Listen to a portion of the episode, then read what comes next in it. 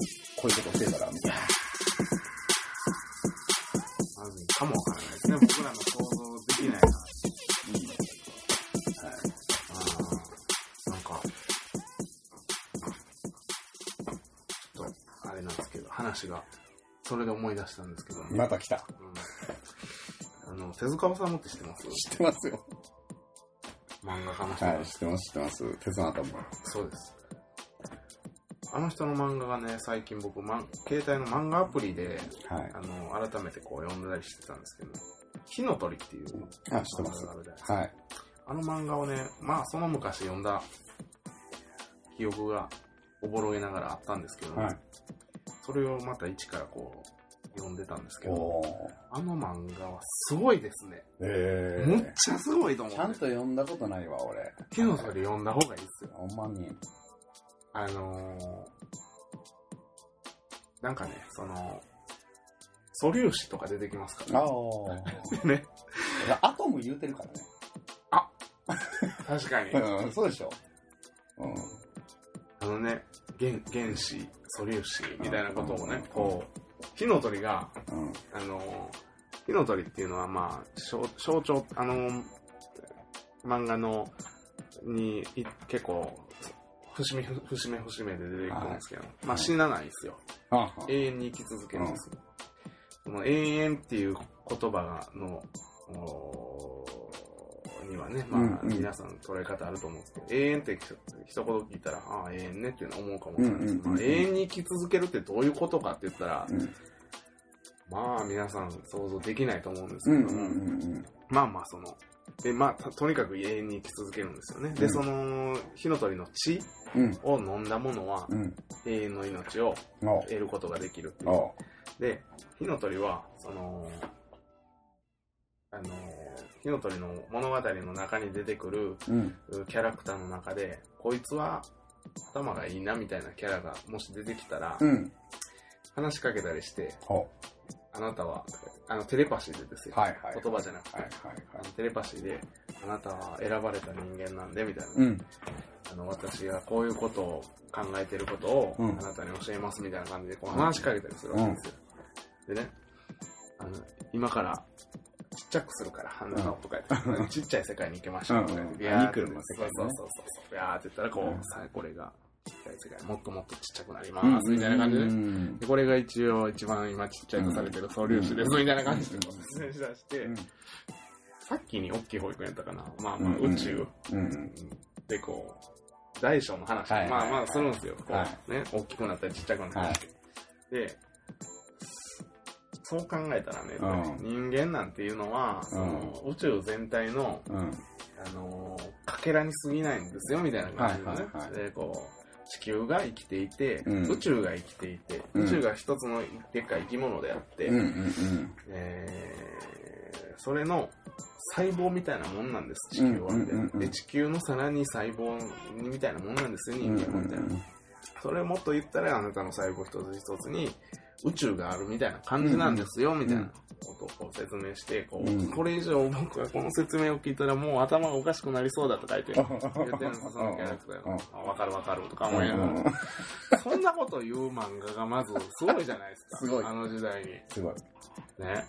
でそれでもう、それを聞いて、見て、痛く感動して、はいすごいな、手塚治虫ってうとん思って、うんで、こう、私はあなたに永遠の命を授けますとかう言って、ん。あなたは、あの、人間が、この先、どうなっていくか、えー一回ね、その人間、あの、選ばれた人間以外の人間は全部死ぬんですよ。お一ー回地球上から。おうほうほう。で、あなたはこの先、新たな、完璧な人間を作ってください。うんうんうんうん。ことを火の鳥が言うんですよ。うん一回今死んだ人間は間違った方向に進んでしまって死にました、全員って、うんうん。あなたは今から作る生命体、うん人間は、どうか完璧であるように、うんあなたが作ってくださいっていうことを託して、火の鳥は去っていくんですうんうん。で、その、えー、キャそのその男の人は、授けられた、永遠の命を授けられた男の人は、どうしたらいいねんとか思いながら、こう、うんずーっと過ごしていくわけですけども、うんその、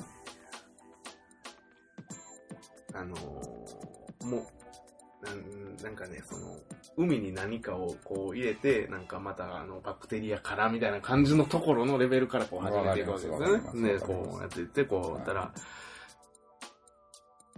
で、こう、そしたらこう、いろいろ魚ができて、つうんっうんて。うん。で、なんか知らんけど、うん、こう、ナメクジがうん。文明を持ち出していうんうくんうんでナメクジが文明持っていろいろやったけど、んナメクジもちょっと間違った考えを持っていてナメクジもうんなんか建物とか建てたりとかするんですけども最終的に滅亡してしまう、うんうんでそしてその後にまた人間が生まれてきてうんみたいな、うんでもその人間が生まれてきた頃にはもうその人の体はもう死んでしまって、うんうん体が死んでるけどあの体がなくなるんですよ、まあうんなんか風化してしまって、うんうんででも精神が生きてるんですよね、 うんでこの精神が生きててずっとこう人間の戦を見たりしてるんですけうどんも、うんでまあ人間が生まれてまた文明を持ちましたみたいな感じになった時に火の鳥がひゃーって帰ってきてうん久しぶりみたいななんえお前誰やったっけみたいなうんあ思い出したお前火の鳥やとか言って、うんうんうん何年ぶりやとちょうど30億年ぶりぐらいです、うんみたいな感じで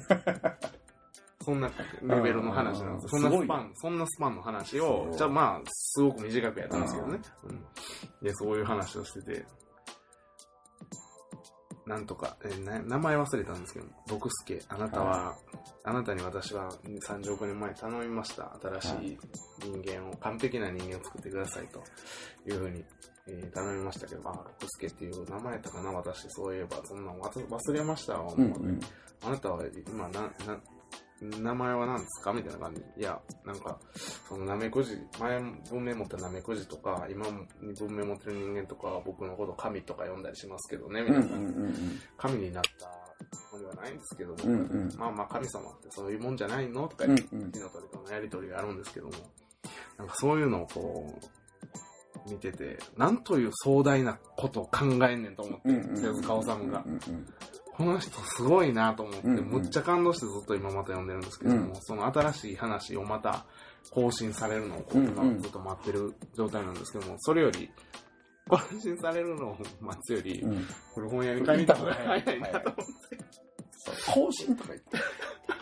もう終わってるから、だいぶ前に。みたいな終わってるし、もう手塚さんもおらんし死んで、おらんのに、おらんのにもかかわらずこうして僕が今、こ更新をうや待っててっ語るし。感動してしまっているというとここれはあろれじゃないにで、すか。ちゃんと手塚さんが生きてるってことでしょ。そうなんですよ。あーでそこに、しかもね、なんか、その、火の鳥の考え方で言ったら、うん。今の人間のこの僕らが生きてる文明っていうのが、何回目の人間の文明なんかなってなってくるんですよね。うんうんうんその、まあ、恐竜が浮いてとかいんうんううんことを今言ってるじゃないうん。うんですか。うんで、その、その、そもしかしたらそのもっと前に、もしかしたら人間が文明を持ってて、うん。うん。それがもっとそのね一回滅亡してうん今の僕たちがいるみたいうな、んうんでその前も実はありましたみたいなこうんうんとを手塚治虫も書いてるわけですうよ、んうん。ねはい。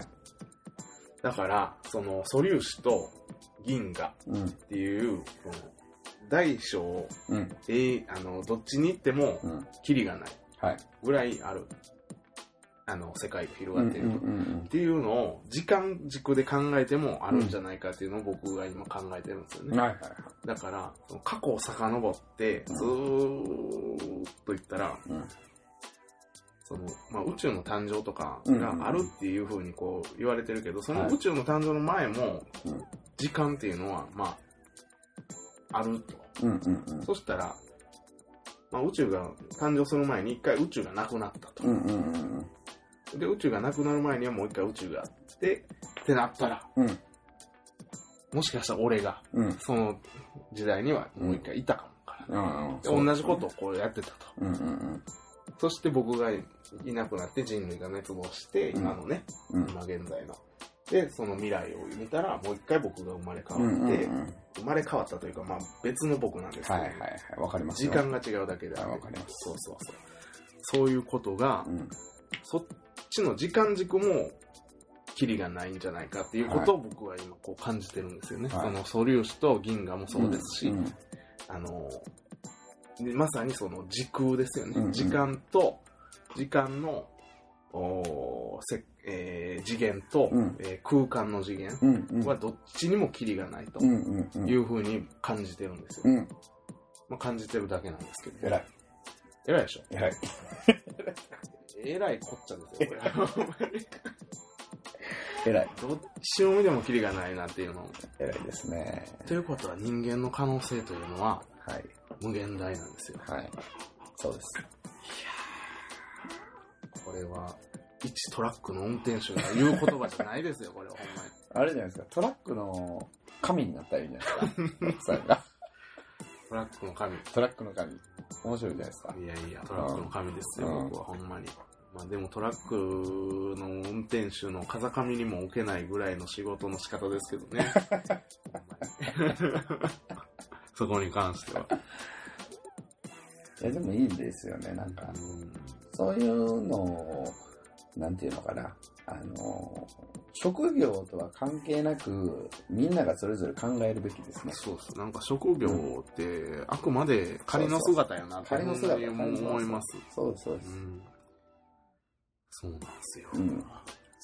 すごいね、そもれの。すごい。でも、それのことを、あの、あれじゃないですか。あの、昔のヒンズー教とかさ、うんバラモン教でいうところの輪廻転生なんでしょ、うん、そうなんですよ。うん、生まれ変わり、うん、だから、それも火の鳥でも言うんすよ。うん、おお前はもう死んだ。うんで次は、あなた虫けらになることってもう決まってますから、火の鳥に宣告されるやつとかもおるんですよ。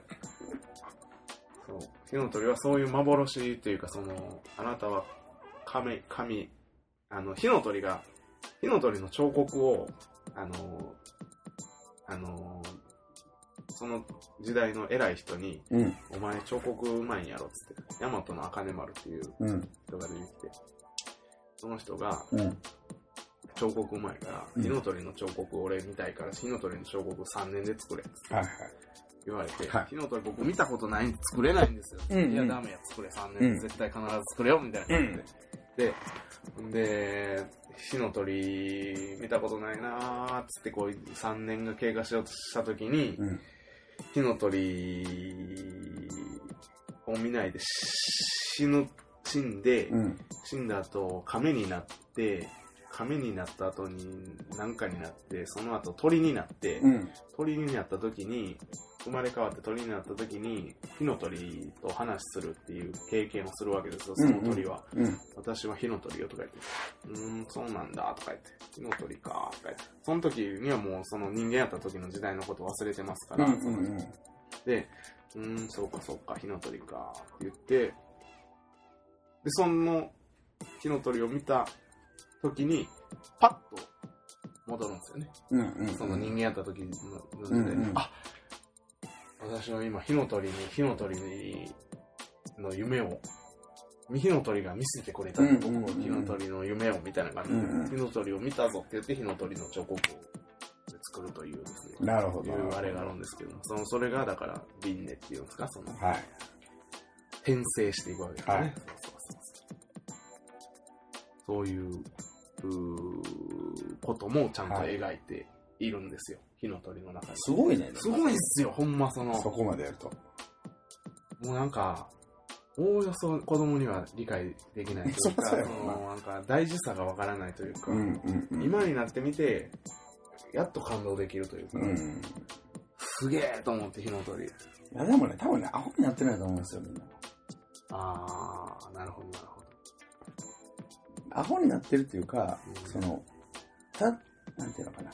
結構こう、突き詰めていった情報を、うん突き詰めていった学問とかっていうのが、うんどんどん忘れ去られていってるっていう感じがね、なるほどなるほどするんですよ。突き詰めんでもええやろみたいな感じになっちゃそうそう、浅いところの方がいいやろみたいな風潮がやっぱりすごいあるんで。でね、うんその奥さんで今の火の鳥でね、はい聞いてるとまたこれがまたネタが出てきたわけですよ。はいこれ、あの、この間、えっと、1年前にリクエストがはいはいはいはいはい地蔵の弟からのねカツオからねカツオかどうかもわからないんですけどね。ペンネームだったんであ。あはいはいパイナップルお兄さんから。カツオ やろまあまあまあまあ誰かわからないです。パイナップルお兄さんから、そのカポエリスタ的に見て、うんそのこれに、これ、どう思いますかっていううんリクエストがあったんですよ。で、それが野口体操どう思いますか、はい。はい。えー、そんなんねやと思って、うんもうこれほら、見てください、これ。読んでください、これ。現象生命体としての人間。はい。ど野うで口、すか野口、これ3003って書いてるいや、わかる。ちょっと待ってね。名え前っと。ね、道蔵です。一蔵、はい。三、関数字の3に、はい。関数字の1000、1000円の1000に、もう一回3って書いて、道はい。蔵、野口道蔵。野口体操の、どうえ東京芸術大学教授の名誉教授だったみたいですね。えでもう死んでますけーどなね。くなってはるんですね。 90 98年にも亡くなってますね。1900。うん。で、その、せっかくその言われたから、調べなダメじゃないですか。はいはい。どんな人なのか。うん。これね、すごいんですよ。野口体操。体操がすごいかどうかわからないですけど、この人が言ってることが、うん。すごい。そうなんですしょっぱながすごい。なんて言ってんのだから、このね、こういう人だって、その、一番初めに自分たちの、なんていうんですかね、世界観というか、自分の、その、思想とか、その哲学というかの、ダーンっていうのを言えるんですよ。バーンっていうのを、はい。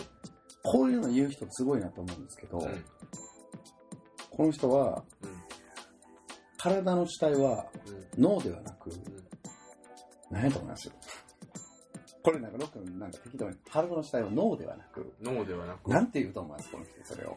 えロックさんやったら、例えばこう何当てはめます体の主体は脳ではなく。主体、主体というのは主な体って書いて主体です。そうです、そうです、そうです。体の主体はね、はい。脳ではなくね、いやー、なんか脊髄。脊髄でやろうん。う。うん。でも、なんかそうですよね。僕もそう、その辺かなと思ってましたよ。僕も。うん。だからこの人はね、うん。体液である。体液。体の液体で体液。うん。水。体液。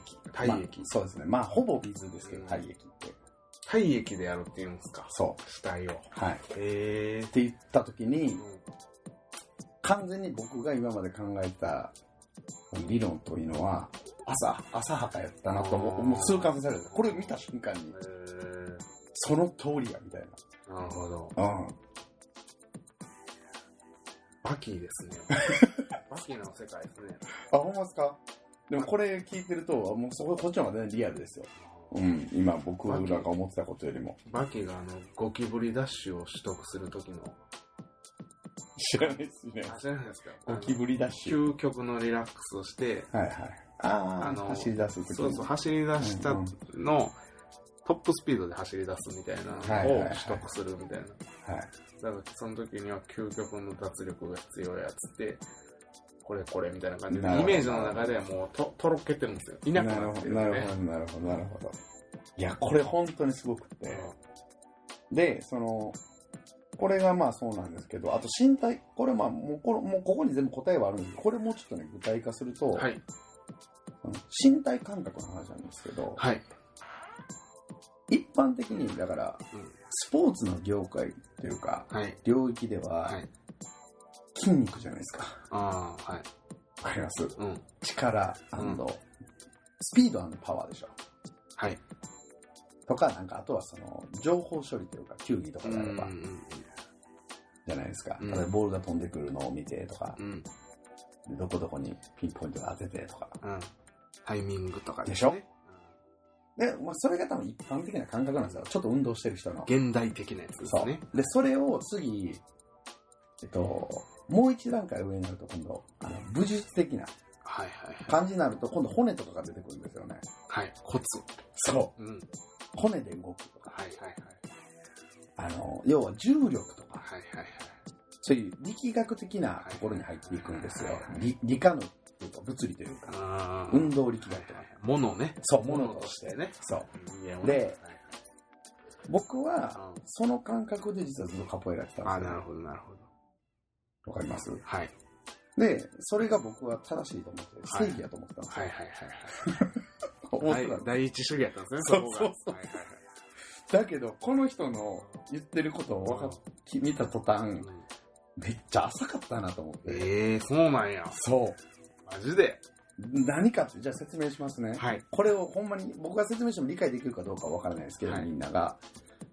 この人が言ったのは、僕はだからさっき言ったように、死体っていうのは重力っていうのがあって、でそれに対して、あのーまあ、重力があるってことはそこでうんうん下に G がかかってるんで、はいその G に対してどれだけそのまっすぐ立つかっていうところからまず始まるっていう感覚なんですよね。はいはいはいはい。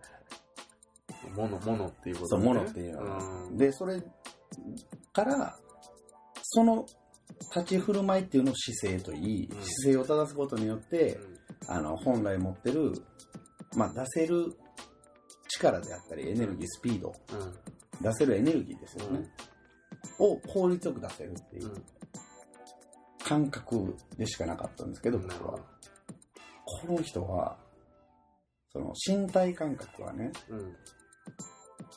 あのね、まず、えーえっとね、水風船はい。をイメージしてくださいと。水風船ね。水袋。水袋ね。はい。はい。で、水袋の、うん。その、風船部分あるじゃないですか。うん。わかりますよね。風船、風水袋、水風船って、風船の中に水が入ってるんですよ。はす側に包まれてる。そう、側に。。で、風船がうん。はい皮膚やと。はいはいはい。側が皮膚側が皮膚。うん。で、その皮膚っていうのは、大小様々な穴が開いていて、うん。で、そう、穴が伸び縮みすることによって皮膚は伸縮性があると。はいはい。これめっちゃわかりますよね。はい感覚で伸びたり縮んだりする。で、人間もその通りじゃないですか。引っ張ったら伸びますしね。で、その中に、うん。そう、水が入ってるでしょはいはい液。体。液体の中にう、ん。骨とうん内臓が浮かんでるっていう浮かんでんねや。か。はい。浮かんでんねや。そう。 マジで。で、それに G がかかってるだけやと。っあてことあは、僕の感覚では単なる地球人の感覚やったんですよ。要は G が主体として。はいはいだけどこの人は宇宙人なんですよ。はい。浮いてるんや。 G がない状態で考えて、宇宙っていうところに行ったら G がかかってないから、体液の中に骨と内臓が浮かんではいる。はいはいただ地球にいたら、それに G がかかってるから、すごいでしょ すごい。これが分かった途端、ガミーンってきて、僕の 中で。もう俺の常識が一気に覆されたと思って、はいはい自分の中での常識ですよ。なんでこんなにとんでもないことを言ってる人たちが昔からいたのに、うん今、その、いろいろ言うでしょトレーナーとか、その、お医者さんもそうですし、なんで分かってないのそこっていう。確かに。やばくないですやか分かってたんですよ、みんなもうそんな昔の人らは。ばいなんでそんなに埋もれてしまったんですかね。。そうこういう感正じしすぎて埋もれちゃうんでしょ。う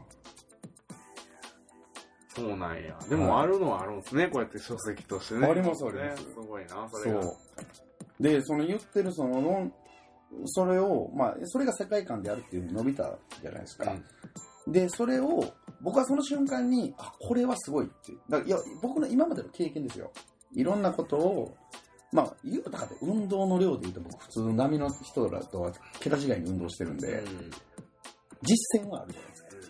実践もあるし、それなりに教えてるんで、うん。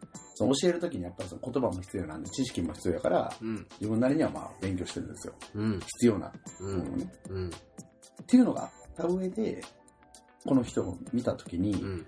この初めのその、その世界観を見た途端に、これはやばいってなったんですけど、何もやったことない人がそれを聞いても多分ね、はみたいな感じだと思うんですよ。例えばさっきのスポーツレベルの段階の人が、これを聞いてもうん一個飛ばしちゃってるんで、あー理解できないんですはいよ。だから埋もれちゃうんですはい。よ。なるほど。そうか。そう。いきなり。いきなりステージが2つ上がっちゃうと、見えなくなっちゃうんですよはいね。はいはい。なるほど、なるほど。うわん。かります。ちょっと例えようとしたけど、ちょっと例えが出な出なかったです今だから、オセロの裏表裏みたいな感じなんですよ。わかる白と黒ってあるでしょ、はいで、これ白って言うじゃないですか。例えば、一番、例えば赤ちゃんがこれは白ですって言うじゃないですか。だけど、そのうち黒を経験するわけですよ。じゃあその黒の人らにとっては、いや、これは黒やっていう。し赤ちゃんは白やって言ってるのを、いや、これ黒やでって言うんですよ。だけど、そのもう一段階行く上に行くと、いや、これはやっぱり白やでって言うじゃないですか。じゃあ、赤ちゃんが白って言ったのに対して、黒を経験してない赤ちゃんはうん、白って言ってるけども、黒の裏に白があるっていうのを知らないんですよね。なるほど、なるほど。これは白やって言われてるから、そう。白やってって言ってるだけ。で、そうそうそう。黒と白でがあって、だから常にもう裏表、裏表、裏表みたいな感じになってて、で、何回裏表したかは見えないんですうよ。ん。大体。 2回目の白やとかわからないそでうすそねう。そうそう。だから、その感覚で言うと、僕はこれ見た瞬間に、うんやばいってなったんですよ。うん。はいきなりまたひっくり返ったみいたいはいはいな、世界観がはい。。うん。で、多分これは、僕は正しいと思うっていう。で、あとこの本すごいのが、それを述べてる理由っていうのを、ものすごく科学的に全部言ってるんですよ。だからこれでもソリューション出てきますよ。あ、そうなんや。出てきます、出てきへます。ー好きやな。うんなんか、すごいですね。野口道み蔵。んな知ってるんですかね、これ。いや、知ってるわけない でしょ。知ってるわけないやん。そうなんかな知ってましたっていう人ももしかしたらいるかもわかんないですけど、知っはてますけどね、そこまでは知らないですって感じじゃないですか。名前は知ってますみたいな。い。いやーこれすごいですよ。えー、うん。これでも、しまあ、ソゲさんがすごいって言って、はい。まあ、この場でこうみんなにおすすめしたとして、はい。進めて読んだ として、理解できるかっていう話ですよね。そうですね。うん。その前にまず、あれですね。そう今だから自分が、その、やらなあかんことっていうのを多分一個ずつやっていかないと、ほんまには多分理解できへんかなと思いますけどね。エビカニックスからですね。うん。